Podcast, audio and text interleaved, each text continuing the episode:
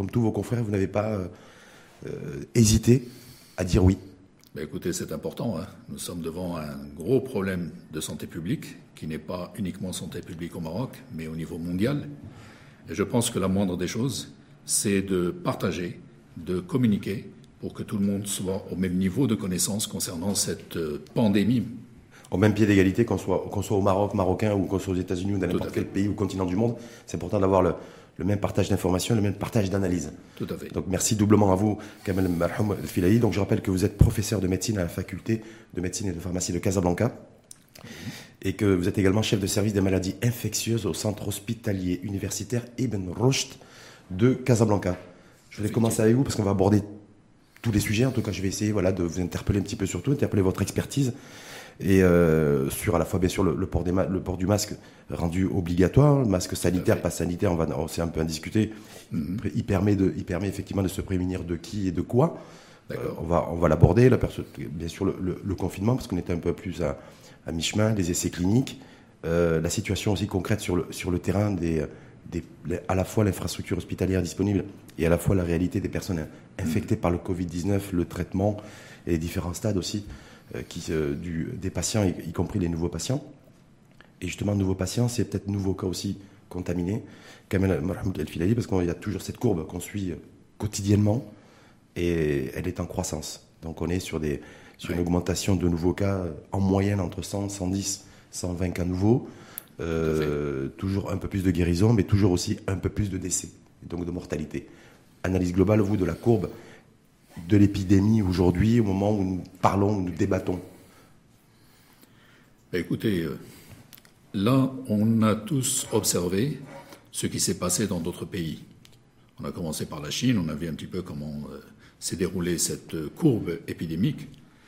On a malheureusement vu aussi d'autres pays où c'était un peu plus catastrophique, je dirais. Vous faites référence à l'Italie, par exemple euh, par exemple, l'Italie, oui, effectivement. L'Espagne euh, L'Espagne actuellement. D'accord Et maintenant, on s'interroge pour notre pays, effectivement. Mmh. Ben, qu'est-ce qu'on peut en dire? C'est que le premier cas, vous savez que c'était en début euh, mars, hein, c'était, je pense, le 2 mars. Oui. Et donc, à partir de là, c'était quelques cas qui arrivaient une fois par semaine, une fois tous les 3-4 jours, et puis ça a augmenté progressivement. Là, il faut qu'on soit sûr qu'on est maintenant dans la courbe ascendante. C'est le moment de l'accélération. C'est-à-dire courbe ascendante ne veut pas dire pic de l'épidémie. C'est deux choses complètement distinctes. Elle est bien d'accord. Pas encore. On espère dans la courbe ascendante. au pic, mais malheureusement, ce n'est pas encore le pic. Là, on est encore en train de voir les cas augmenter. Voilà. Et je pense qu'on va observer cette augmentation encore pour euh, plusieurs semaines. Euh, il faut espérer maintenant que toutes les mesures qui ont été mises en place euh, permettent de réduire la pente de cette courbe, hmm. qui est actuellement très ascendante. C'est-à-dire freiner la, freiner la pente. Freiner la pente. C'est ça. Voilà. Mais L'objectif, c'est ça. Cette courbe ascendante aujourd'hui, avec un peu plus, on va, je disais tout à l'heure, entre 100 et 110 cas nouveaux jours, est-ce que c'était une situation, professeur, qui était prévisible? Oh, c'était tout à fait attendu. C'était tout à fait attendu. Il n'y a pas. Donc vous, en tant que euh, professeur de santé, en tant qu'expert spécialiste des maladies infectieuses, vous n'êtes pas surpris par le fait que le, train d'aujourd'hui soit de 100 syndicats Du tout. On s'attend à ça. D'ailleurs, il faut juste voir les préparatifs actuels pour se dire qu'on s'attend quand même à une augmentation des cas. On n'est pas là euh, euh, passif en train de se dire bon c'est bientôt terminé, on va on va arrêter de se préparer. Non, non. Il faut continuer à se préparer. Il faut être prêt à recevoir plus de patients. Hum, on, va y, revenir. Juste sur la courbe ascendante aujourd'hui, parce que beaucoup de Marocains et de Marocains, certainement comme moi d'ailleurs, se posent des questions aussi. On est face à des constats, des bilans d'étapes qui mhm. sont donnés euh, quotidiennement par, le, par les pouvoirs publics, par le ministère de la Santé. Tout à fait. Et on se dit, voilà, mais qu'est-ce qu'on fait réellement aussi? Voilà, on a l'impression qu'on. Qu'est-ce qu'on fait au-delà du constat et au-delà du diagnostic du nombre de cas? Est-ce qu'il y a des. Voilà, est-ce qu'on fait que observer la courbe ascendante? Ou est-ce qu'effectivement, euh, se dire, euh, bah, il y a des mesures concrètes qui sont, qui sont prises par les pouvoirs publics que pas Parce que les populations ont pris. Il y a le confinement, le, port du masque obligatoire, ça on va en parler tout à l'heure. Ça, c'est les mesures en fait qui sont prises par les populations. Tout à fait. Et pour, par les pouvoirs publics pour euh, freiner cette courbe ascendante. Qu'est-ce qui est fait? Écoutez, il y a énormément de choses qui sont faites. Hein. Gérer une épidémie, c'est pas unidirectionnel. C'est un certain nombre d'intervenants qui doivent intervenir de façon coordonnée. Et au niveau de notre pays, il y a énormément d'acteurs dans la riposte à cette épidémie. Bon, je dirais, il y a l'élément principal peut-être, c'est déjà le ministère de la Santé, mmh. avec euh, toutes les choses qu'il met en place. Déjà, euh, organiser la prise en charge des cas. Vous voyez, le dépistage, détecter le cas et le prendre en charge. Et il ne faut pas oublier qu'il y a également quelque chose de très important. Et là intervient le, le, ministère de la Santé, mais intervient également euh, le ministère de l'Intérieur, etc. C'est l'enquête autour des cas. Hum, ça, c'est nouveau. Est-ce qu'on peut euh, dire que ça, professeur, euh, est-ce que c'est nouveau depuis le développement des cas locaux et le développement des foyers familiaux? Non, ça se faisait depuis le début. Hum. Depuis le début, euh, lorsqu'il y a un cas qui est diagnostiqué, on a obligation d'avoir la liste de tous les contacts possibles. Et ces contacts vont être suivis parce qu'il faut nous assurer que ces personnes-là n'ont pas été contaminées. On l'a depuis quand ça? Quand est-ce que selon vous on dispose de fichiers, si je puis dire, hein, d'informations sur les personnes en contact ou qui ont été en contact avec une personne infectée par le Covid-19 Pour vous dire la, Selon vous. la réalité des choses, c'est que nous avons ce système avant même d'avoir des cas. Je fais référence à tout ce qui est fait au niveau des aéroports. Oui. Quand un avion euh, arrivait euh, d'une destination où on sait pertinemment qu'il y a une circulation de ce virus, ben, les personnes ont obligation à remplir une fiche hum. dans laquelle ils vont mettre leur adresse, etc. L'intérêt de cette fiche, c'est quoi? C'est que si dans les jours suivants, un cas est confirmé parmi les personnes qui sont venues dans cet avion, eh bien on va aller voir toutes les autres personnes qui étaient dans cet avion pour justement faire une enquête. Si j'essaie de faire un lien, professeur, entre les nouveaux cas aujourd'hui, on le voit depuis 3-4 jours, on est passé à 100, 110 cas par nouveau. Hein. Oui. Euh, la fermeture des frontières, c'est d'il y a plus de deux semaines. Tout trois semaines, on est bien d'accord. Oui. Est-ce que ces nouveaux cas aujourd'hui de personnes infectées par le Covid-19 ont, selon vous, un lien direct ou indirect avec des personnes qui ont regagné le Maroc avant la fermeture des frontières? Est-ce que ce lien est établi? Actuellement, ce n'est pas un lien direct, mais je dirais un lien indirect.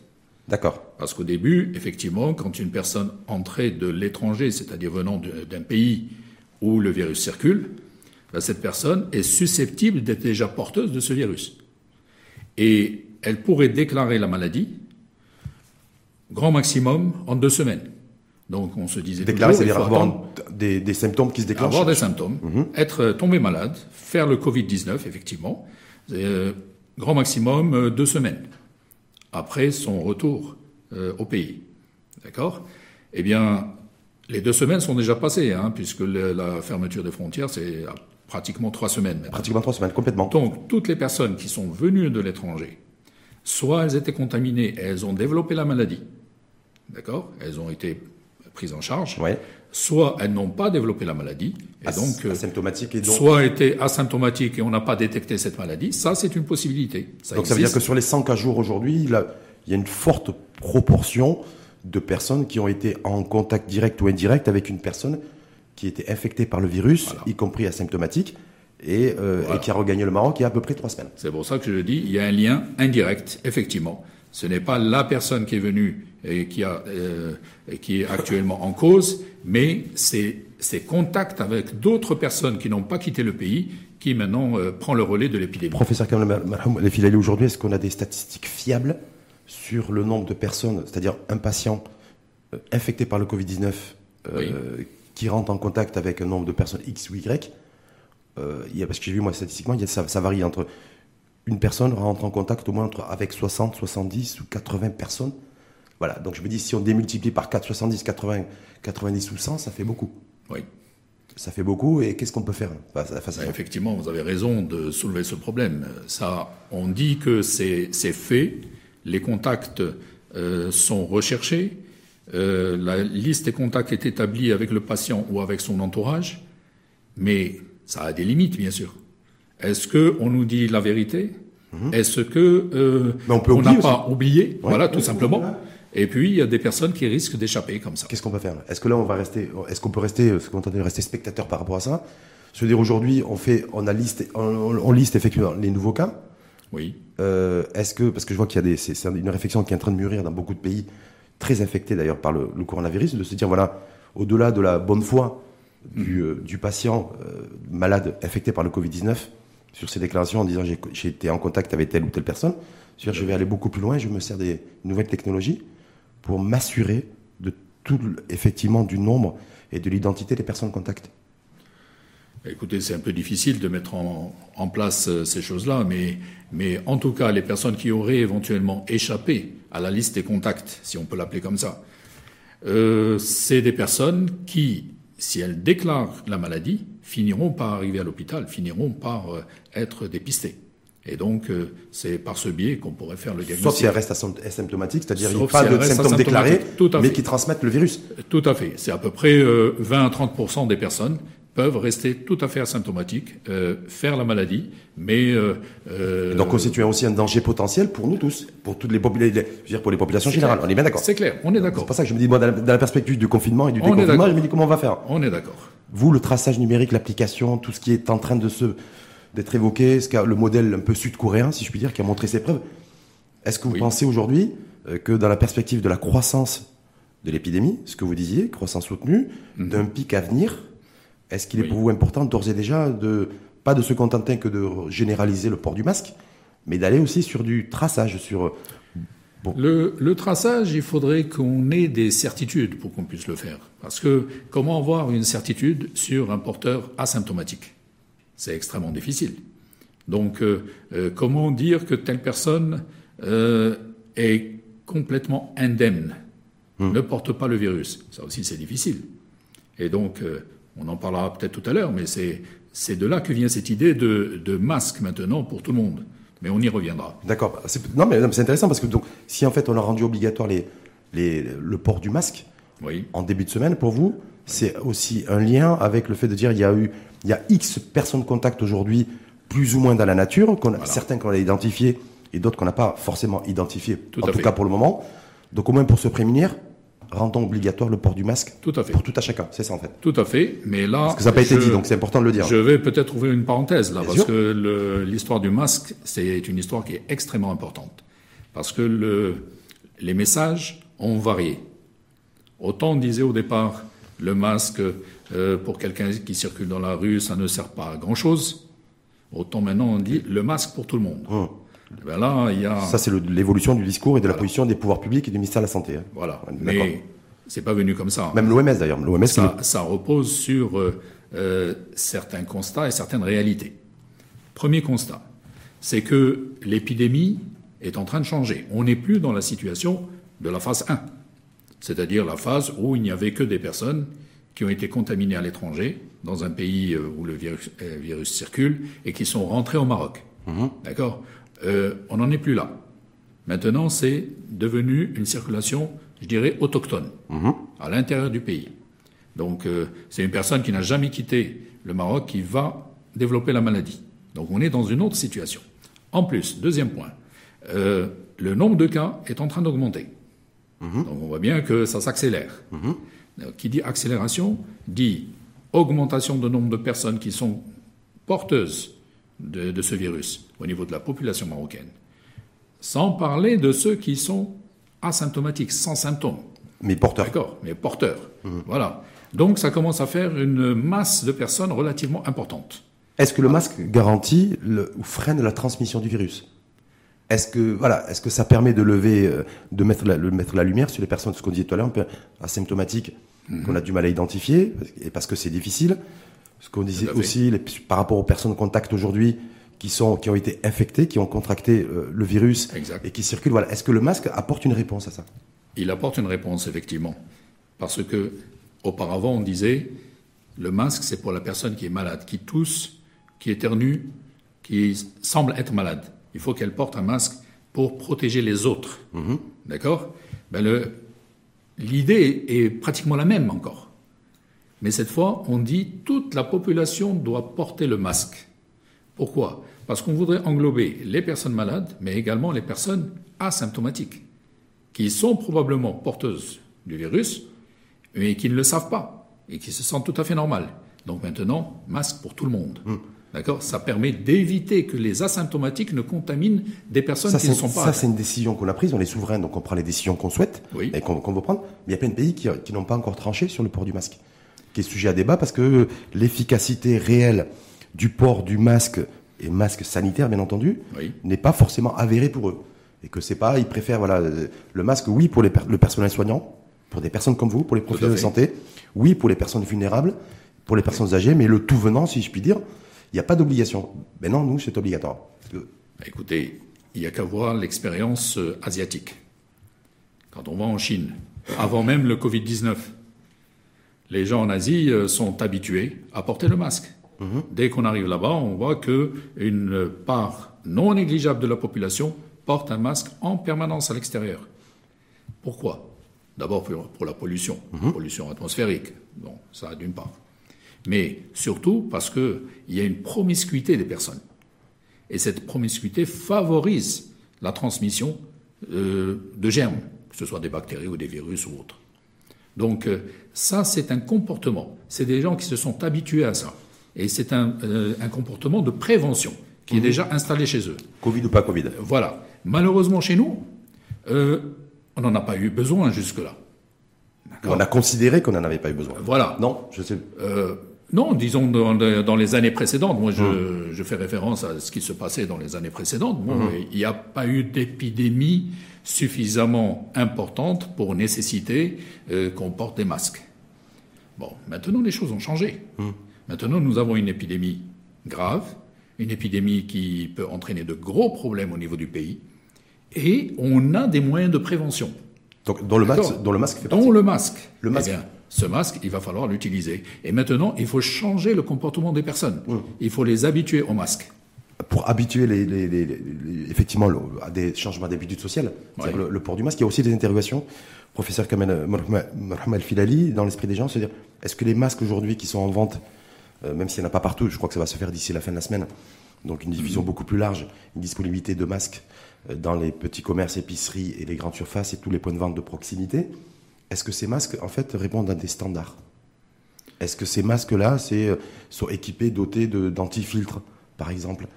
Ou c'est un bout de tissu? Vous voyez, c'est des choses aussi. beaucoup de Marocains et de Marocains se posent la question. Écoutez, là, je, je ne connais pas les normes exactes de, des masques qui sont actuellement euh, en vente, qui sont vendus que depuis euh, deux jours. Deux jours, complètement, depuis mardi. Donc, je n'ai pas les normes exactes de, de, ces masques, mais je suppose qu'ils répondent à, un certain standard. Bon, maintenant, sans aller jusqu'aux normes extrêmement euh, euh, rigides euh, et rigoureuses, prenons tout simplement les, masques tissus. Oui. D'accord? Ces masques tissus, même s'ils n'ont pas un très haut pouvoir de filtration, ça permet quand même de réduire le risque. Hum. D'accord? La réduction du risque, elle est toujours là. Peut-être qu'on n'atteint pas les 90%, 95%, etc.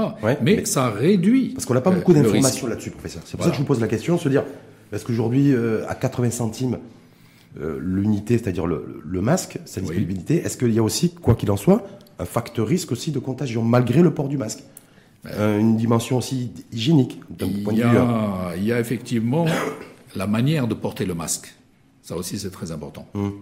La manière de porter le masque, il faut que le masque soit bien placé au niveau du visage, euh, qu'il recouvre le nez et la bouche, et qu'on essaye de l'appliquer le plus proche possible euh, du visage, pour qu'il n'y ait pas trop de fuite. Hmm. Autrement dit, euh, quel est l'objectif de ce, masque?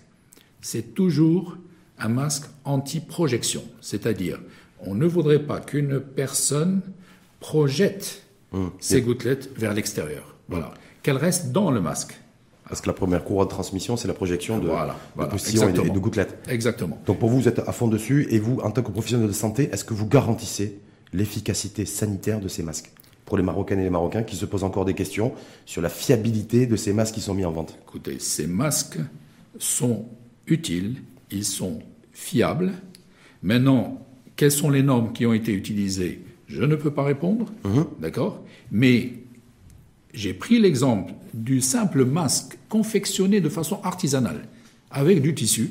Déjà, celui-là il permet de réduire le risque. On est ici non pas dans, une, euh, dans un, objectif de, de euh, disons, de filtrer à 100%.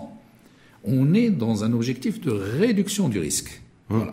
Donc, euh, n'importe quelle barrière permet de réduire ce risque. Kamal, Madame Filali, sans, sans, sans, verser dans la polémique, est-ce que le port du masque, selon vous, c'est une décision qu'on aurait pu prendre avant?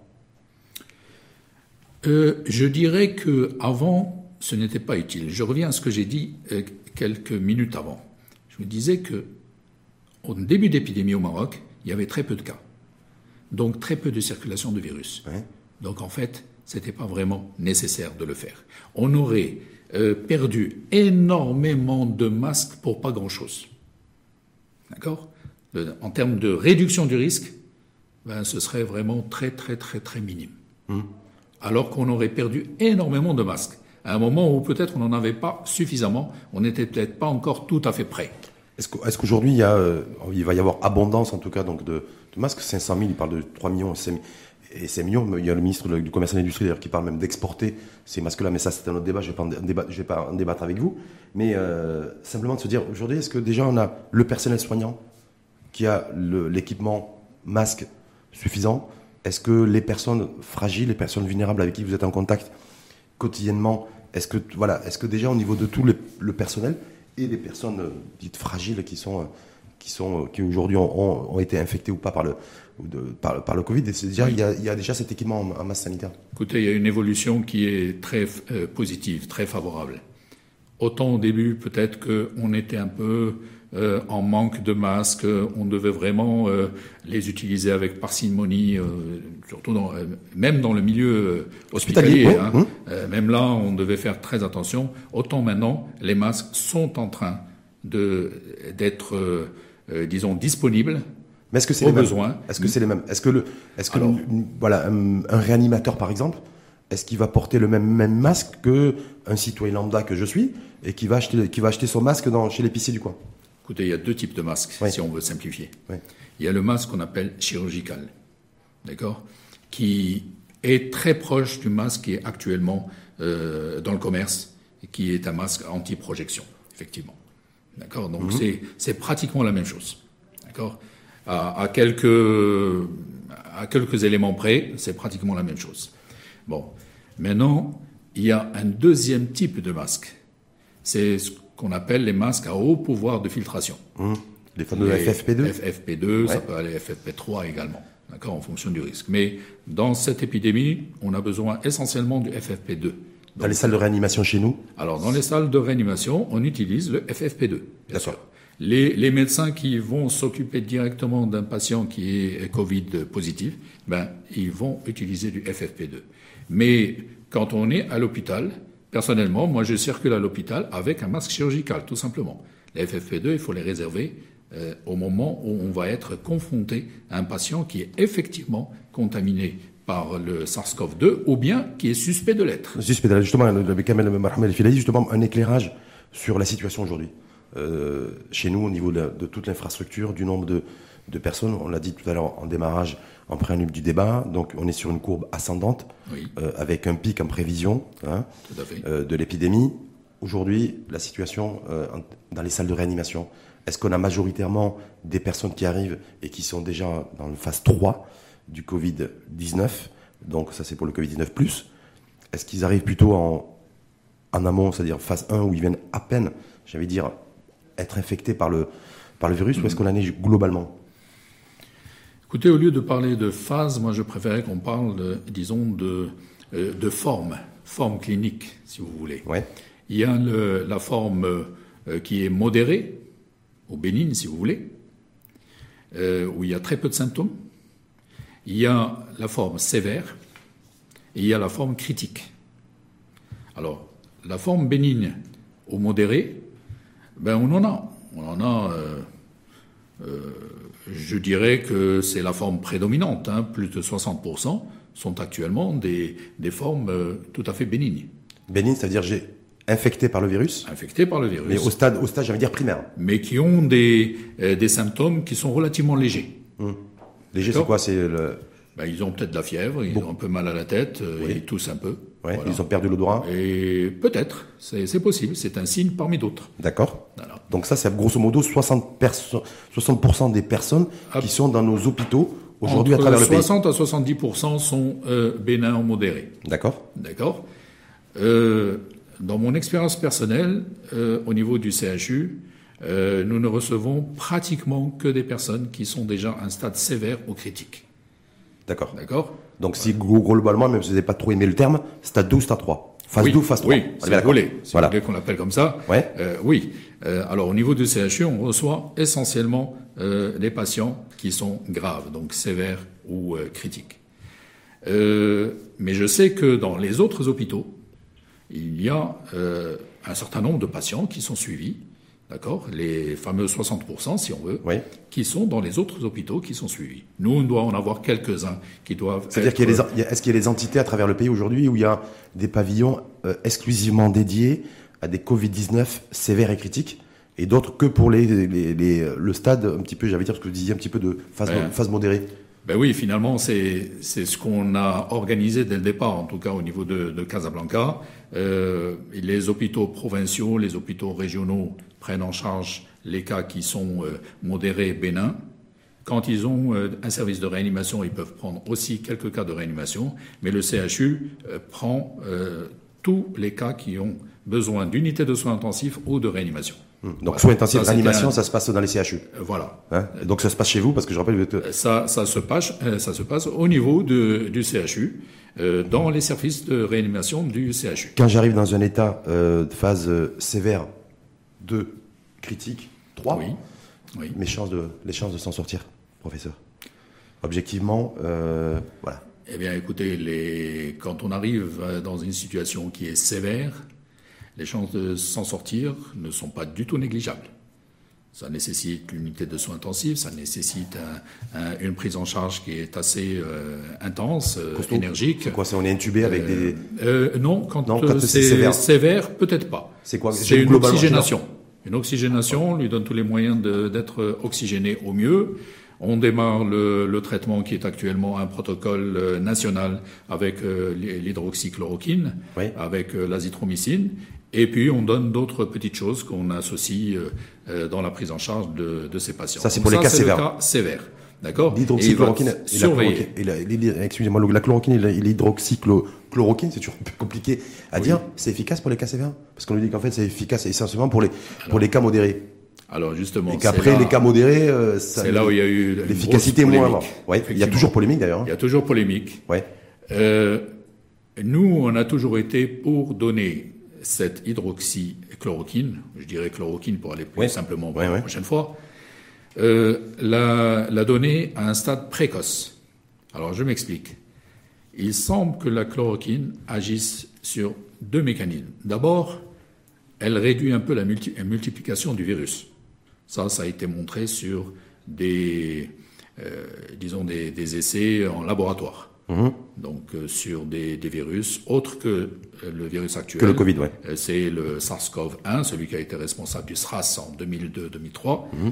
Et euh, il semble que cette molécule réduit les possibilités de multiplication du virus. Ça, d'une part. Deuxième élément, cette molécule est un produit qui est utilisé depuis longtemps dans le traitement de certaines maladies inflammatoires. D'accord? Des maladies qui sont connues depuis très longtemps et où on utilise de la chloroquine. Euh, pourquoi j'en parle? C'est parce que dans le Covid-19, il y a une part d'infection virale qui va par la suite évoluer vers un un grand problème de réaction inflammatoire de notre organisme. Mmh. Et on se dit, en donnant un traitement qui peut réduire la réaction inflammatoire, ça pourrait peut-être aider à ne pas évoluer vers les formes graves. Et c'est ça qui a sous-tendu un, un, peu notre utilisation. Est-ce que ça c'est efficace quand même, El Filali Parce que nous, ça fait à peu près 15 jours qu'on a validé ce protocole Tout à fait. Hein, de, de, chloroquine. Tout à fait. Euh, où partout les scientifiques nous disent, bah, bah, il y a ceux qui sont opposés, Hein, mmh. qui disent la chloroquine, aucune efficacité, on est bien d'accord oui. Et le deuxième cas, c'est se dire oui, oui, effectivement, sauf que euh, il est bien sûr euh, déconseillé en termes d'automédication. Il, y a des, choses, mais il est surtout démontré, il peut être démontré efficacement, c'est ce qu'a fait le professeur Raoult d'ailleurs et, ses équipes, que lorsqu'en fait on est aux phase 1, c'est-à-dire sur des phases précoces, mais que dès que la charge virale est arrivée à un stade beaucoup plus avancé, hmm. euh, on voit tout de suite, si médicalement en tout cas, les limites de la chloroquine. En tout cas. Mais vous nous dites, nous, et nous on l'utilise pour des cas déjà euh, sévères voire critiques. Alors on l'utilise dans les cas sévères et critiques, ça c'est clair, on, l'utilise. Mais parce qu'on n'a pas autre chose ou parce, qu'on a parce qu'on n'a pas autre chose. C'est parce qu'on n'a pas autre chose qu'on l'utilise. Parce qu'au jour d'aujourd'hui, il n'existe rien de validé. Hmm. D'accord? Donc euh, il faut qu'on prenne quelque chose qui nous semble être euh, que ce soit un produit qui va apporter un plus. Est-ce que c'est un pari qu'on tente, professeur? Je dirais c'est un pari euh, qui est raisonné. Pari. D'accord? C'est-à-dire pas un pari risqué? C'est un pari qu'il va falloir, euh, euh, disons, évaluer régulièrement. Mhm. Donc c'est ce qu'il faudra faire et il va falloir surveiller cette prise médicamenteuse au cas où elle entraînerait des effets indésirables. L'évaluation, elle est faite aujourd'hui Elle est faite. Elle est, faite, depuis le départ. Est-ce qu'on a des aujourd'hui, euh, professeur Kamel Marhoum El Filali, des, une évaluation qui nous fait dire et qui vous fait dire effectivement, en tout cas qui donne du crédit au, à l'utilisation de la chloroquine d'un point de vue scientifique sur des patients infectés par le Covid-19 Écoutez, il y a, ce ne sont pour l'instant que des expériences parcellaires. D'accord? Certains médecins qui ont déjà utilisé le produit chez leurs euh, patients vous disent qu'il y a un certain nombre de patients qui ont évolué favorablement. D'accord?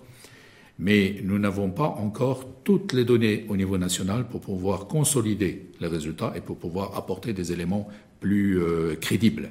Voilà. Donc, euh, je pense que c'est encore trop tôt. Trop tôt pour, pour nous avancer. Malgré tout, vous utilisez la chloroquine pour les cas sévères et critiques. Euh, oui, tout à fait. Voilà, parce que faute alternative, donc c'est c'est important de le dire. C'est euh, clair. Voilà, c'est pas parce que c'est pas une question du fait qu'on a des on aurait on des, des, ressources financières limitées. C'est simplement qu'à travers le monde, la chloroquine. Je vois parce que Donald Trump a demandé tout le stock d'ailleurs limite de, de, chloroquine dans le monde. Oui. Euh, voilà, donc tout le monde s'arrache la chloroquine. Ben, tout le monde va vers la chloroquine. Et, et globalement, même si j'ai vu que j'ai appris, la, je sais pas vous avez vu la, la Suède hier rejette la chloroquine, mais bon, comme ils ont rejeté le confinement, mais ça c'était notre. Tout à fait. la, Suède a préféré euh, hier euh, arrêter l'utilisation de la chloroquine parce qu'ils ont eu quelques effets indésirables. Euh, chez des patients. C'est des effets indésirables au niveau oculaire, des effets indésirables au niveau cardiovasculaire, cardiovasculaire, mais également au niveau de neurologique. Nous, on n'a pas eu de cas comme ça. Il n'y a pas d'effets secondaires avérés selon les effets secondaires sont suivis. Les effets secondaires sont suivis. Euh, nous avons quelques situations où nous avons été obligés d'arrêter le traitement. Ça, c'est clair. Il faut, il faut le dire. Hein. D'ailleurs, c'est pour ça qu'il faut que ce traitement soit donné euh, sous surveillance médicale. D'accord C'est clair. Chez certaines personnes, on a été obligé d'arrêter le traitement parce qu'on voyait pertinemment qu'il y avait euh, des effets secondaires qu'on ne voulait pas continuer à faire, à risquer chez notre patient. Et on a quelques effets secondaires qui sont apparus euh, ici et là. Maintenant, comme je vous dis, il faut maintenant colliger tout ça. Mhm. Il faut qu'on se fasse notre propre idée sur euh, cette thérapeutique en termes d'efficacité, mais également en termes de tolérance. Et sur les cas, vous avez dit hein, grosso modo 60-70%, c'est des cas aujourd'hui de personnes infectées par le Covid-19 au niveau national, c'est sous des formes, vous avez dit d'ailleurs le terme clinique modéré. Oui. Et euh, ensuite, il y a la phase de sévérité et ensuite la phase critique. Tout à fait. Le, le reste en, termes de pourcentage, ceux qui sont dans une situation aujourd'hui sévère. Écoutez, globalement, je dirais que les sévères, c'est à peu près 10%. Euh, D'accord. Les critiques, c'est à peu près 5%. D'accord. Voilà. Donc on a moins de critiques que de, que, que de sévères. d'ailleurs. Heureusement d'ailleurs, parce que les critiques, c'est de la réanimation pure et dure. Kamal Filali, euh, vous qui, parce que je rappelle aussi que vous êtes donc spécialiste des maladies infectieuses, membre du comité Covid-19 Ibn Rojd. Euh, simplement de se dire aujourd'hui, lorsque j'arrive euh, dans une en soins intensifs, parce que j'ai pas pris, j'étais pas, j'ai pas été pris forcément à temps, ou je me suis pas manifesté à temps, les chances de survie. Les chances de survie quand au niveau international sont à peu près en réanimation d'à peu près 50%. Une chance sur deux. Voilà, voilà. Il faut dire ce qu'il en est au mhm. jour d'aujourd'hui. Mhm. On espère bien sûr que ces choses-là euh, s'améliorent, parce qu'on est en train de comprendre de mieux en mieux cette maladie. Il y a beaucoup d'interrogations sur euh, le, le, pourquoi de ces phénomènes. Mhm. Et on commence un petit peu... Les mutations du virus, en fait? Euh, On pense actuellement que le virus est le point de départ, ça c'est clair il rentre dans l'organisme, et ensuite il va entraîner des dégâts qui sont dus plus à la réaction de notre organisme qu'au virus lui-même à ce moment-là. C'est-à-dire que c'est plutôt, c'est plutôt intimement lié au système immunitaire de chacun d'entre nous Probablement. C'est ça? Probablement. J'ai vu une étude, c'est intéressant d'ailleurs, parce que, bon, je ne sais pas si je dois le dire à l'antenne, mais je vais le dire, hein, parce que c'est apparemment les, dans le, les statistiques au niveau d'un certain, un certain nombre de pays européens, il y a les personnes qui sont fumeurs, mm-hmm. donc euh, tabagiques, sont les moins nombreuses en soins intensifs, que ce soit en Italie, en Espagne ou en France. Euh, mais sachant aussi que quand on est tabagique, ça accélère le facteur, c'est un facteur de risque supplémentaire pour être infecté par le Covid. Est-ce que, est-ce, qu'on est-ce que c'est des éléments aussi nouveaux euh, que qu'on a sur qu'on a sur ce sur ce virus? Écoutez, en fait, les personnes infectées, en fait, les profils. En fait, le tabagisme, il finit par entraîner une sorte, une bronchite chronique, on va dire le terme. Et quand il y a une bronchite chronique, c'est euh, un facteur aggravant mhm. de la situation. Donc c'est des personnes qui peuvent se retrouver plus facilement au niveau de, euh, de la réanimation ou des unités de soins intensifs euh, du fait qu'ils vont faire plus facilement une forme grave. Mhm. Donc c'est un facteur aggravant, mais bon, il y a, en tout cas, tout à fait. Donc ça veut dire qu'aujourd'hui on apprend tous les jours, tous les jours, tous les jours, professeur, à connaître ce, ce virus, un virus meurtrier. La littérature scientifique est très prolifique euh, durant ces, ces, dernières semaines. Trop, trop diront euh, certains. Peut-être même. Beaucoup trop d'ailleurs. Beaucoup trop. Ouais. Parce que on doit se, actuellement, on doit pratiquement se partager euh, les, c'est-à-dire l'effort de recherche des données bibliographiques. Il doit être réparti sur plusieurs personnes pour qu'on puisse suivre.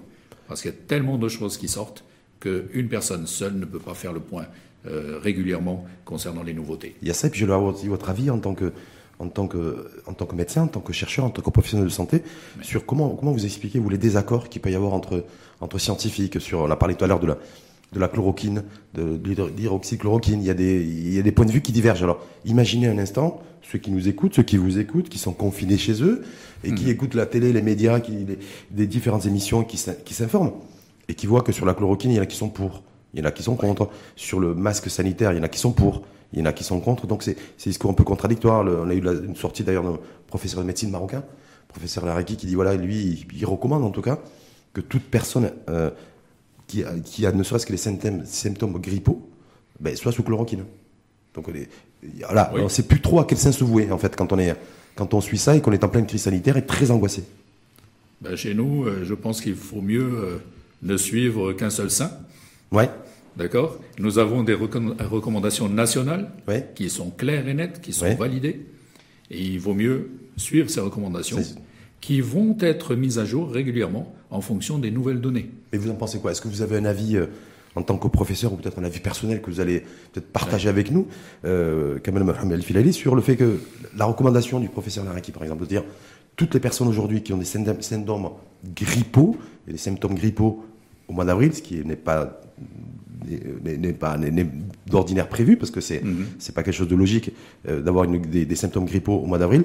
Il faut absolument les mettre sur chloroquine euh, tout de suite et, traiter tous les cas familiaux, les personnes avec qui ils sont en contact. Sans que je rentre dans la polémique, je préfère dire bonjour les dégâts si on fait comme ça. Pourquoi Parce que c'est un produit qui peut entraîner des effets indésirables. La chloroquine. Et, pour autant, on l'utilise.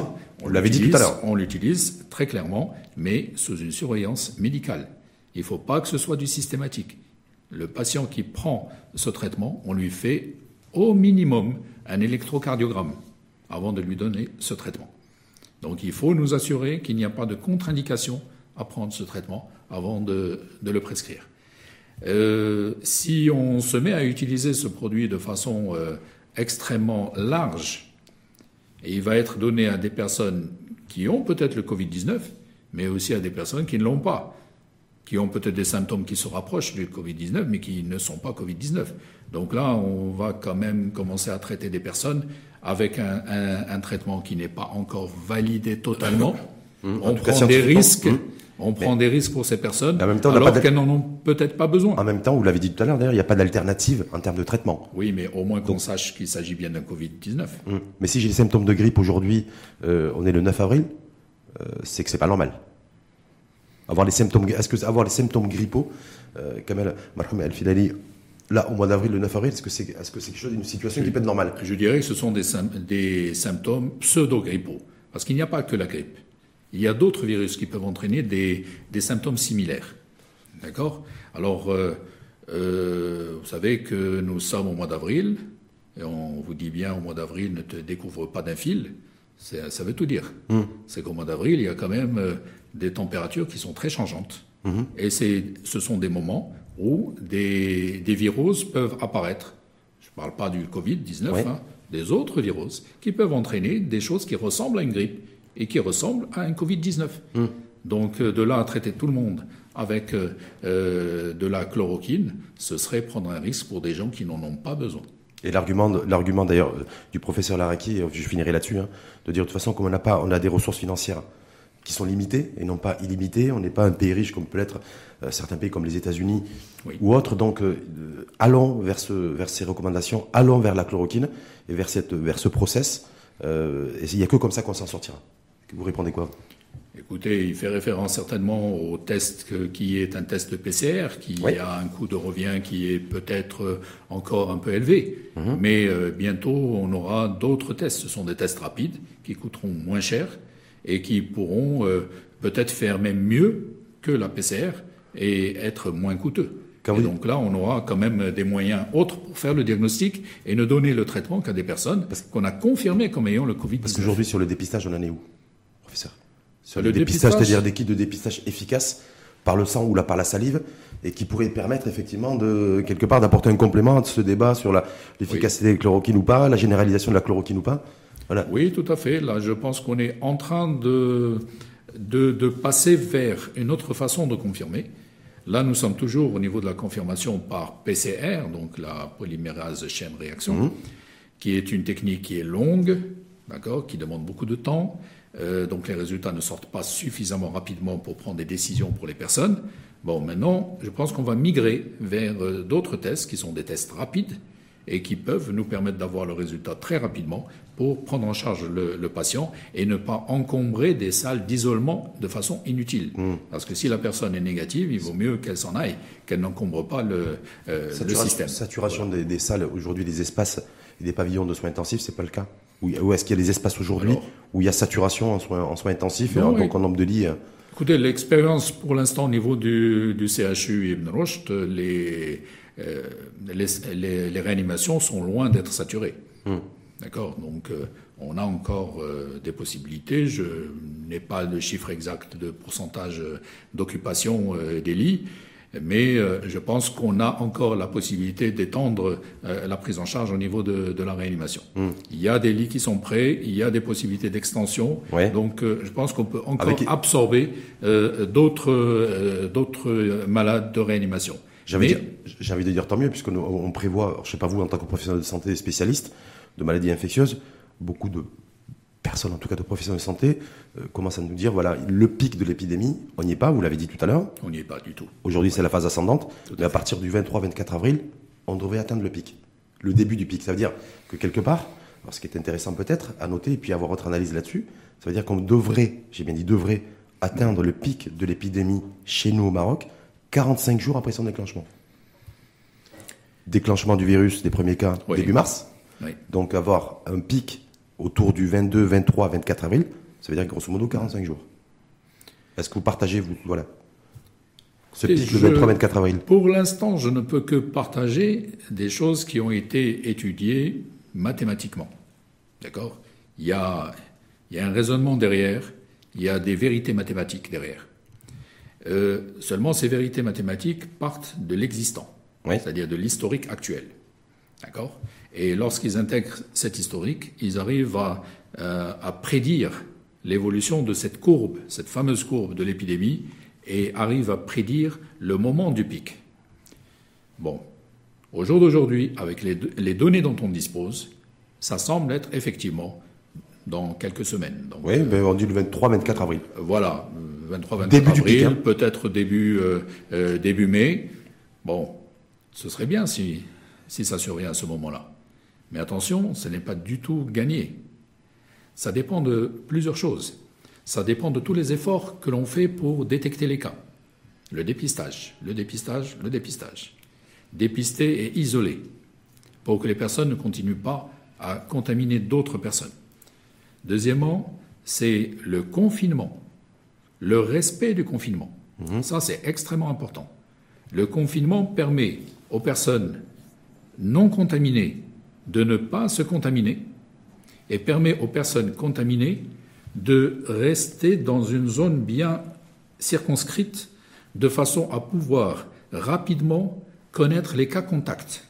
Mmh. D'ailleurs, c'est ce, qui est, c'est ce qui apparaît maintenant durant ces dernières semaines, c'est que nous avons des cas au niveau de famille. Mmh, des, familles, des foyers familiaux qui se développent. Voilà, des familles entières, des clusters, comme on mmh. appelle ça, des clusters. On les isole, cela Ils sont mis en quarantaine ou pas? Ils sont déjà pris en charge, traités. Ouais. Et ils sont isolés. Pour l'instant, on isole euh, une personne. On arrive, à agir on, on arrive aujourd'hui à agir efficacement sur les foyers familiaux, c'est-à-dire tous les membres de la famille, parce que c'est plus facile déjà à identifier. Oui. Mais euh, peut-être que sur les, les personnes contacts, c'est un peu plus compliqué. Ça va être un peu plus compliqué. C'est pour ça qu'il faut insister sur le respect du confinement. Mmh. Parce que si ces personnes euh, sont sorties et ont été en contact avec d'autres personnes au niveau d'un marché, d'un supermarché, mmh. etc., avec un contact étroit avec les personnes, bien, bien sûr, comment retrouver ces contacts?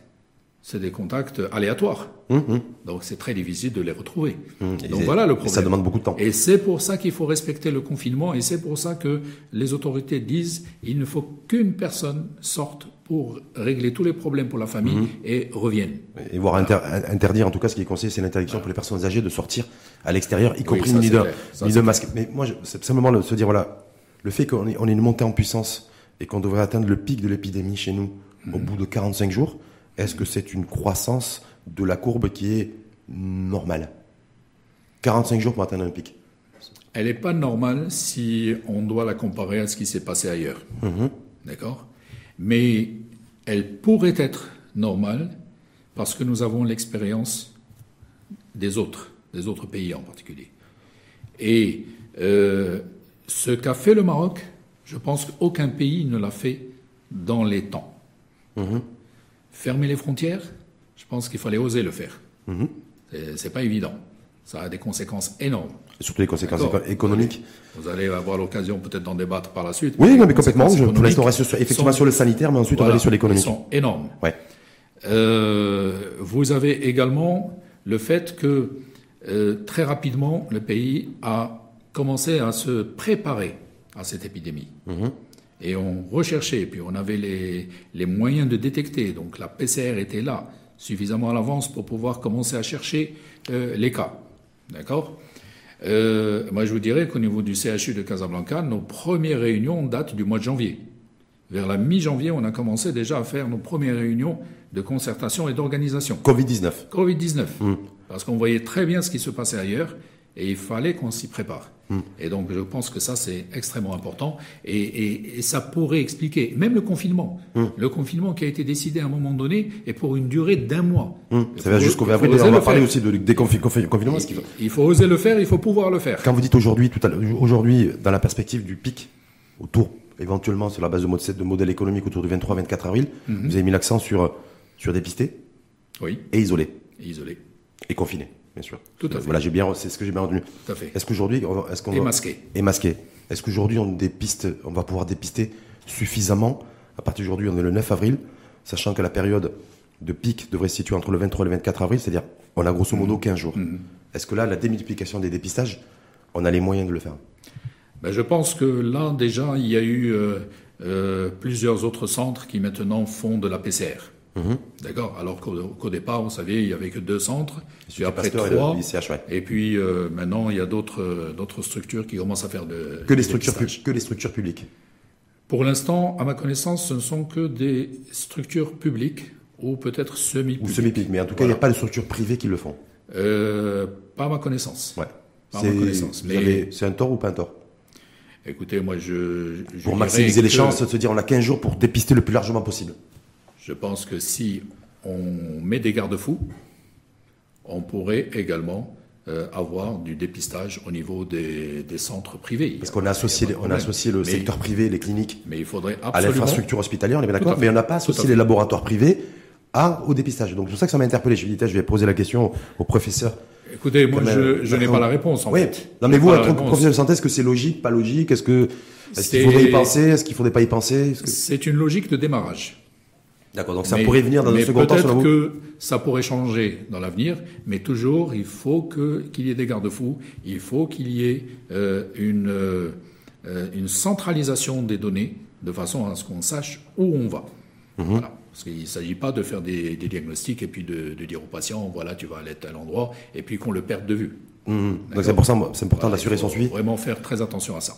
Donc, est-ce que grosso modo, on peut retenir, euh, sans affoler bien sûr celles et ceux qui nous écoutent et qui vous écoutent essentiellement, que les 15 jours là, dans la perspective du pic, c'est extrêmement important de ah rester confiné, les, les, mesures barrières aussi. Tout à fait. Mais que l'État aussi, sur les, sur les kits de dépistage, sur le dépistage et sur la clarté aussi en, matière d'isolement et de, de, et de mise en quarantaine, c'est extrêmement important d'avancer là-dessus. Je crois que c'est très important. Le confinement est très important. S'habituer au masque est très important. Porter le masque, je ne sais pas quand on va faire le déconfinement. Il est dit que c'est le 20, 20 avril. Bon, si effectivement il a lieu le 20 avril, ça ne veut pas dire que ça y est, c'est terminé. Il ne faudrait pas que les gens pensent que on va sortir dans la rue euh, euh, tranquille, sans masque. Kamel le professeur, si vous permettez. Le 20 avril, quand on dit qu'on sait aujourd'hui que mathématiquement euh, le pic devrait être autour du 23-24 avril, donc ça veut dire que le 20 avril, les prolongations sont garanties du confinement. C'est clair. Euh, je ne peux pas m'avancer là-dessus parce que. Mais si mathématiquement on nous dit que le, pic va être le 23-24, on ne peut pas déconfiner et annoncer un déconfinement le 20. C'est possible, c'est possible à condition qu'on ait euh, des certitudes sur euh, le pic. D'accord. Si, parce que plus le temps passe, et plus on, on, a des certitudes sur la courbe, l'allure de la courbe. Si vraiment la, la courbe a pris, est en train de s'horizontaliser et qu'on voit arriver le pic, à condition que le déconfinement se fasse de façon précautionneuse, c'est-à-dire que ce ne soit pas euh, une liberté absolue de faire tout ce qu'on veut sans masque.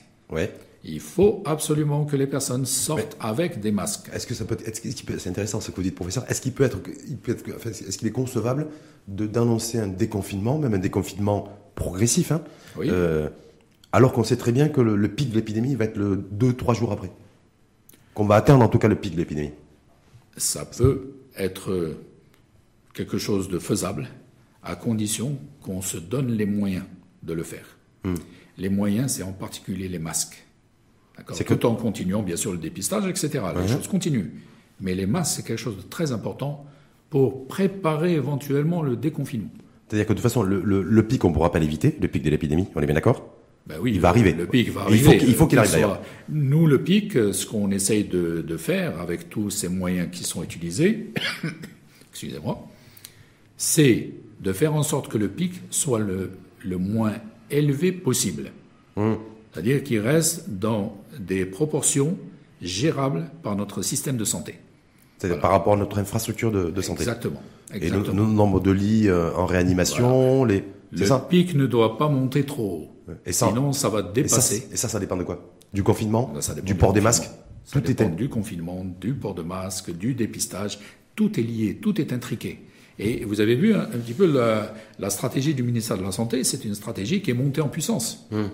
D'accord On n'a pas fait tout ça dès le départ. Hum, hum, parce que ça ne servait pas à grand-chose. Tout est progressif. Mais il y a eu des, euh, des mesures qui ont été prises, et puis c'est monté en puissance justement pour essayer de, euh, disons, d'empêcher que ce pic ne monte trop hmm. On sait que le pic va arriver, on sait qu'il faut absolument que ce pic intervienne, mais il ne faut, pas qu'il il faut pas que le sommet soit trop haut. En fait. Autrement dit, qu'il n'y ait pas trop de cas à prendre en charge en même temps. En tout cas, vous, euh, en tant que professionnel de santé, Kamel Marhoum Al-Filali, vous n'écartez pas du tout le fait qu'on puisse euh, arrêter le confinement le 20 avril, même si on sait que le pic peut être atteint après. Vous, pour vous, c'est... Oui, ça pourrait se faire à condition que ce soit bien contrôlé, à condition qu'on se mette des garde-fous pour, pour ça. Hmm. Voilà. C'est-à-dire que, que de toute façon, au-delà du 20 avril, tout le monde restera masqué de toute façon Ah oui, et là je crois que l'objectif euh, de ce qui a été fait aujourd'hui, c'est justement pour habituer les gens également. Dans la perspective du, 20 et de l'après-20. De, de l'après-levée du confinement. Hmm. Parce que même de toute façon, si le confinement est levé, on, continuera à porter les masques ben, L'affaire n'est pas finie. Hein. Non, mais je vous pose la question. Tout ça, parce que je vois que tous les pays à travers le monde, je crois que c'est l'Autriche a commencé, l'Italie aussi avec des, scénarios possibles. Et dans tous les, tous, les pays en fait qui ont annoncé des perspectives de déconfinement, c'est conditionné. Dont le port du masque. Tout à fait. dont le traçage aussi. Le traçage aussi. Il faut continuer. la distanciation sociale. Tout ce qui est fait actuellement doit se poursuivre. Ça ne changera pas. C'est-à-dire que toutes les mesures aujourd'hui seront poursuivies après, le, après le, la date du confinement. Exactement, exactement. Et vous savez, il y a, il y a deux scénarios, si on veut caricaturer un petit peu, il y a deux scénarios possibles. Soit on laisse l'épidémie y aller en roue libre. L'immunité de groupe. Voilà. L'immunité de troupeau, c'est ça? C'est ça. On aura un pic énorme. Ouais. Et donc les structures de santé vont être dépassées. Il y aura beaucoup de décès. Ce qui se passe en Grande-Bretagne aujourd'hui C'était un peu la stratégie de Boris Johnson d'ailleurs. Euh, Boris Johnson qui était en soins malheureusement, malheureusement. Covid. C'était ça Les Pays-Bas aussi, c'était ça L'idée, c'est de laisser les gens euh, se contaminer de façon à ce qu'ils fassent leur immunité et après on n'en parle plus. Hum. Or, là, il y a encore de gros points d'interrogation. On ne sait pas si les anticorps qui sont produits quand on a été contaminé, est-ce qu'ils sont réellement protecteurs? Hmm. Et Deuxièmement, et pendant combien de temps? Pendant combien de temps? Voilà. Hmm. Ces deux choses-là. pour l'instant, il n'y a pas de réponse. Il n'y a pas de réponse. Il n'y a pas de réponse ou des, réponses partielles. Donc finalement, euh, pourquoi se mettre en danger, mettre en danger un pays sur euh, deux sur un élément de variables avec beaucoup d'inconnus, qui est très aléatoire, on ne sait pas ce qui va se passer, etc. Mais est-ce qu'il y a, c'est intéressant, professeur Kamal toutes les personnes qui ont, euh, je vais dire comme moi, hein, peut-être, mais encore, moi, je suis pas, pas forcément, mais en tout cas, respecté à la lettre le confinement. Oui. Est-ce que lorsqu'il y aura déconfinement, si d'aventure ce déconfinement intervient à partir du 20 avril, mhm. est-ce que au sein de ces personnes confinées, il y a aussi peut-être des personnes qui sont porteurs du virus? Ah oui. Ah oui, bien sûr. Et qui, là, qui sont chez eux, qui vous regardent depuis, euh, depuis 50 minutes, et qui vous écoutent, et qui sont peut-être porteurs du virus sans le savoir. Porteurs, sans le savoir, qui risquent de développer des symptômes par la suite, ou bien qui risquent de rester asymptomatiques. Oui. C'est pour ça que lors du déconfinement, il va falloir porter des masques pour que la personne, qu'elle soit malade ou qu'elle soit sans symptômes mais porteuse du virus, qu'elle ne diffuse pas ce virus vers d'autres personnes. parce que ça veut dire, on peut dire potentiellement, je suis le bon élève, j'ai respecté ce que m'ont demandé, dicté les pouvoirs publics, je suis resté confiné, mais pour autant, après le déconfinement, s'il y a un déconfinement il y a à partir du 20 avril, je peux être aussi un danger potentiel Bien sûr, pour les populations générales, pour mes collègues de travail, si je reprends le chemin du travail. Que je, suis probablement sorti. Oui. D'accord J'ai eu une autorisation de sortie pour aller euh, faire mes courses ou aller faire d'autres choses, et, et je ne sais pas ce qui peut arriver à ce moment-là. Et je suis revenu à la maison. Mmh. Non, parce qu'il y a certaines idées reçues en disant, il y en a beaucoup, vous l'avez vu comme moi sur les réseaux sociaux, des personnes en fait qui tapent, qui cognent en fait sur celles et ceux qui ne respectent pas ou qui ne respecteraient pas le, le mmh. confinement. Aujourd'hui, bon, il y a ceux qui sont obligés de sortir de, chez eux pour aller travailler, hein, pour, pour gagner un peu de sous, euh, euh, de, journalièrement. Mais, euh, mais en fait, il faut peut-être qu'il faut aussi faire passer le message. C'est ce que vous avez fait, c'est ça? C'est que même si vous êtes confiné, que vous respectez le confinement, vous êtes susceptible d'être porteur du virus. Tout à fait. Et vous êtes susceptible aussi de le transmettre. Une fois que le déconfinement sera avéré. Exactement. C'est pour ça que ce comportement de port de masque doit perdurer. Hmm. Voilà. C'est-à-dire qu'on va, on va, on va, être. Est-ce que la société marocaine va être chinoisée Sans, elle, hein elle, va être chinoisée pendant quelques mois. Du moins, j'espère. Comment ça, ça va durer quelques mois si on arrive à à mettre un terme à cette euh, épidémie. Mais mettre un terme, tuer, tuer, le Covid-19, on ne sait pas comment le tuer. On sait que c'est un tueur, mais on ne sait pas comment le tuer. Écoutez, euh, on pense il y, a, il y a deux possibilités. Soit l'immunité, en espérant que les anticorps que vont développer les personnes qui ont fait la maladie mmh. sont des anticorps protecteurs. Mmh.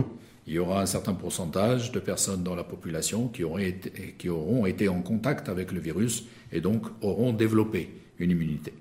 Ça, on peut l'espérer, on peut se tromper. Est-ce que l'échantillon sera suffisamment large? Est-ce qu'il faut beaucoup de patients infectés il faudrait et beaucoup de patients qui ont survécu surtout parce Tout à fait. Il faudrait 60 à 65 de personnes qui aient été contaminées par ce virus pour espérer avoir une, immunité de groupe. D'accord. Voilà, ça d'une part. Et toujours avec le point d'intégration de est-ce que ces anticorps sont réellement protecteurs et pendant combien de temps? Hum, hum. Voilà. Maintenant, il y a un deuxième facteur. Euh, il y a ce virus, on ne sait pas ce qui va devenir dans les mois à venir. Mmh. Ne serait-ce que d'ici cet été. Tout à fait. En tout cas, la chaleur, la chaleur ne va pas tuer le virus, a priori. On n'en sait rien, mais on, l'espérait parce qu'on voyait mmh. que l'Afrique avait été euh, euh, préservée jusque-là, mais on commence à avoir des cas en Afrique et donc on, se dit probablement que la chaleur ne fera pas grand-chose. Mais on peut se tromper. On peut, dans les mois à venir, nous rendre compte que les contaminations diminuent grâce au climat, peut-être, hmm. peut-être, mais bon. En tout cas, il n'y a aucune certitude aujourd'hui. Aucune, aucune. Et puis, il y a la possibilité que ce virus devienne un virus saisonnier, comme la grippe. Hmm. Si on n'arrive pas à s'en débarrasser, il va revenir. Il, pourrait revenir. Pas, et pas forcément au printemps, il peut revenir aussi en automne, il peut revenir en hiver. on ne sait pas. Hmm. On ne sait pas. Il risque de devenir saisonnier. C'est pour ça que des efforts sont faits actuellement pour trouver un vaccin. Ça, ça va et c'est ça qui va permettre de, la meilleure des immunités, professeur, c'est l'immunité vaccinale. C'est ça en fait qui va, euh, qui, va, qui, va, qui va, sauver l'humanité, qui va nous sauver nous, qui va sauver tout le monde. Tout à fait, parce que si pour l'instant il n'y a pas de traitement, peut-être qu'on va trouver un traitement euh, réellement efficace, validé, je ne sais pas. Hmm. Euh, pour maintenant, on ne sait pas si ce virus va rester longtemps avec nous ou pas, et on ne sait pas s'il va disparaître de lui-même. Donc le mieux, c'est de se préparer à ce qui reste avec nous, mais il va falloir nous vivre prévenir avec, vivre avec, et donc avoir des vaccins contre ce virus. Mmh. Sachant que les vaccins, ça met un an. Aujourd'hui, en termes de traitement euh, antiviraux, en tout cas euh, par rapport à ce, à ce, à, ce, virus mortel qui est le Covid-19, c'est la chloroquine qui est en tête. Au niveau, même si on attend des résultats Discovery, ça je crois, ça sera fait avril, mais grosso modo, c'est beaucoup, beaucoup d'efforts. Ouais. Il y a d'autres produits qui sont actuellement testés. Hein. Mmh. Nous, au Maroc, on a opté pour deux produits, qui est la chloroquine et l'association euh, lopinavir-ritonavir, mmh. euh, qui est un traitement qui est donné dans le, traitement du, du, VIH. Euh, mais il y a d'autres produits qui sont actuellement testés. Euh, le Remdesivir, euh, il y a d'autres produits qui ont encore euh, un nom de, code, qui n'ont pas encore de nom commercial, etc. Donc il y a, d'autres choses qui pourraient arriver dans un avenir plus ou moins proche. Le transfert de plasma. C'est aussi ça qui est, en tout cas en Europe et dans les pays européens, c'est hmm. qui est largement évoqué aujourd'hui par des experts, par des spécialistes et privilégié plus ou moins. Tout à fait. Même a encore les essais cliniques sont toujours en cours. Ça a été utilisé la première fois en Chine, effectivement. Euh, ils ont eu des résultats euh, intéressants, très encourageants avec euh, le plasma de, de, personnes qui ont fait une maladie. Et donc ce plasma, il y a dedans des anticorps, mhm. anti-Covid-19. Donc c'est ça l'idée, mhm. c'est de passer un plasma de quelqu'un de convalescent à, quelqu'un qui, qui, est en train de faire la maladie.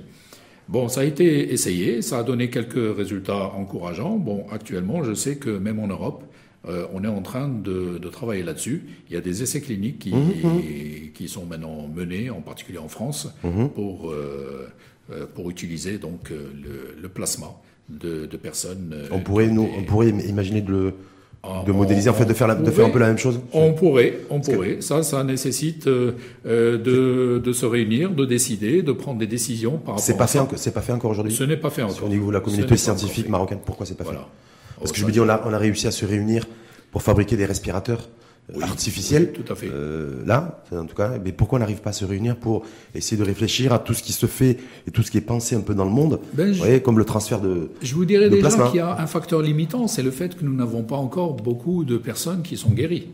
Oui. Déjà.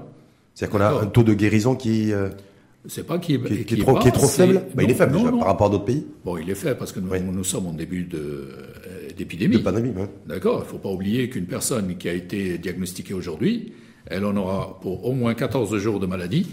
Puis ensuite, on va essayer de, de faire des, des, tests pour savoir si elle est toujours porteuse euh, du virus ou pas. C'est quand on a des tests qui sont concordants. Pour l'instant, on dit deux tests concordants négatifs. À ce moment-là, on dit qu'elle est guérie. Et elle peut sortir. Mais elle sort, elle doit rester quand même en confinement pendant au moins deux semaines. Mmh, mmh, mmh. D'accord? Donc, euh, euh, vous voyez, si, si, on voit le début de notre, euh, notre ah, épidémie, c'est début mars, euh, le, le, nombre de patients qui sont déjà guéris, ben, il y en a 80 et quelques, 90. Euh, ouais, là, sur les Il y en aura d'autres, hein, il y en aura d'autres mmh. bientôt. Mmh. Mais ça demande du temps. Mmh. Guérir demande du temps. Professeur, on pourra réduire aussi le niveau et le taux de, de mortalité en même temps, avec le, avec le, le, temps, parce que je pense que c'est les enjeux aussi. On aura une croissance des, des cas de toute façon, au moins jusqu'à la fin du mois. Est-ce que vous pensez qu'on peut essayer d'inverser la courbe aussi, que ce soit en matière de guérison, mais surtout en matière de, mortalité? Je pense que c'est tout à fait faisable. Hein. Euh, j'ai dit que pour les formes critiques, euh, il y avait des choses qui étaient incompressibles. On a pratiquement dans les meilleures euh, équipes de réanimation, on voit que ça tourne autour de 50% de mortalité. mais on remarque quand même une chose, c'est qu'en début d'épidémie, il y a toujours une mortalité supérieure par rapport disons, euh, au moment où l'épidémie est bien connue au niveau du pays. Mmh, parce qu'on a une meilleure connaissance en fait du virus. Mmh. Il y a l'organisation, mmh. il y a le, le, dépistage, les diagnostics précoces. Les premiers patients euh, sont diagnostiqués tardivement malheureusement. Donc ils arrivent déjà avec euh, des symptômes qui sont très avancés. Et donc ces, ces patients-là euh, peuvent euh, poser de gros problèmes de prise en charge.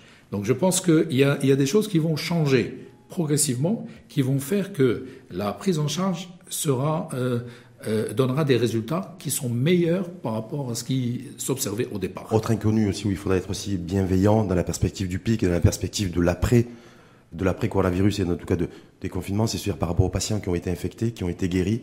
Parce mhm. qu'aussi, il y a des, c'est des traitements très lourds, surtout si c'est des traitements en phase sévère, comme vous disiez, ou phase critique, et qui s'en sont sortis. C'est aussi des séquelles, c'est aussi des conséquences aussi euh, lourdes qu'on ne connaît pas forcément aujourd'hui, je crois savoir. Tout à fait. Là, euh, on pense que autant pour les personnes qui ont eu des, symptômes mineurs, bénins, etc., là, il ne devrait pas y avoir de problème. Autant pour les personnes qui sont passées par la réanimation, quand on voit les dégâts qui se produisent au niveau du poumon, euh, on se dit qu'il risque d'y avoir des répercussions ultérieures, des séquelles ultérieures. Donc c'est des personnes qu'on ne va pas lâcher comme ça. Il va falloir qu'il y ait un suivi, en, particulier un suivi euh, au plan des fonctions respiratoires pour euh, voir qu'est-ce qui va se passer par la suite euh, sur euh, cet organe survivre, qui est le poumon. Survivre au Covid-19, mais tout en ayant aussi ben, des handicaps ou en tout cas des complications. C'est J'avais dire dans le durant peut-être le reste, le restant de sa vie. C'est très possible. C'est aussi un travail. Là aussi, on aura des réponses que dans les prochaines semaines, prochains mois. Oui, tout à fait. Merci en tout cas pour toutes les réponses que vous avez données vous. Je vous en prie. Pendant plus de plus de 55 minutes professeur Kamal Mohamed Filali, donc je rappelle professeur de médecine à la faculté de médecine et de pharmacie de Casablanca chef de service des maladies infectieuses au centre hospitalier Ibn Roche de Casablanca, membre du comité Covid-19 Ibn Roche des spécialistes des maladies infectieuses, avec comme euh, champ de prédilection, si je puis dire, je ne sais pas si c'est le terme approprié, le VIH. Oui, effectivement. vous connaissez En tout cas, j'espère qu'on ne mettra pas autant de temps pour trouver un virus pour le VIH et le sida que pour le, le bah, Covid-19, c'est ça un, un, vaccin plus rapidement voilà, que, parce que ce qui est fait pour le VIH, ça c'est clair. Voilà, c'est pour ça. Merci en tout cas et de sourire aussi parce que ça ne nous empêche pas non plus eh, de garder le Tout à fait, de garder, le sourire. il faut il faut pas euh, disons euh, laisser la panique nous inhiber. Si vous aviez un message à, à adresser à nos à nos auditrices, à nos auditeurs, que je remercie d'ailleurs de rester, d'être toujours très fidèles à l'info en face. Bah, écoutez, moi je dirais qu'il ne nous reste plus que quelques jours de confinement.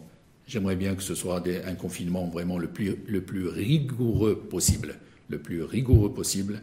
Et après le confinement, ne pas se dire que ça y est, tout est réglé. Non, la maladie sera toujours avec nous. Et il y aura encore de longs mois de, de cohabitation avec euh, ce virus et il va falloir qu'on continue à prendre des précautions. Tout ce qu'on a appris durant ces dernières semaines, il va falloir continuer à l'appliquer. Voilà. Merci en tout cas à vous. Très bonne continuation, euh, parce que c'est un travail aussi, euh, là aussi vous avez pris de votre temps précieux pour être parmi nous aujourd'hui, parce que vous passez votre temps au contact de celles et ceux qui sont susceptibles d'être infectés par le Covid-19 ou qui ont directement été infectés. Donc doublement merci à vous et à très bientôt. Merci, à bientôt.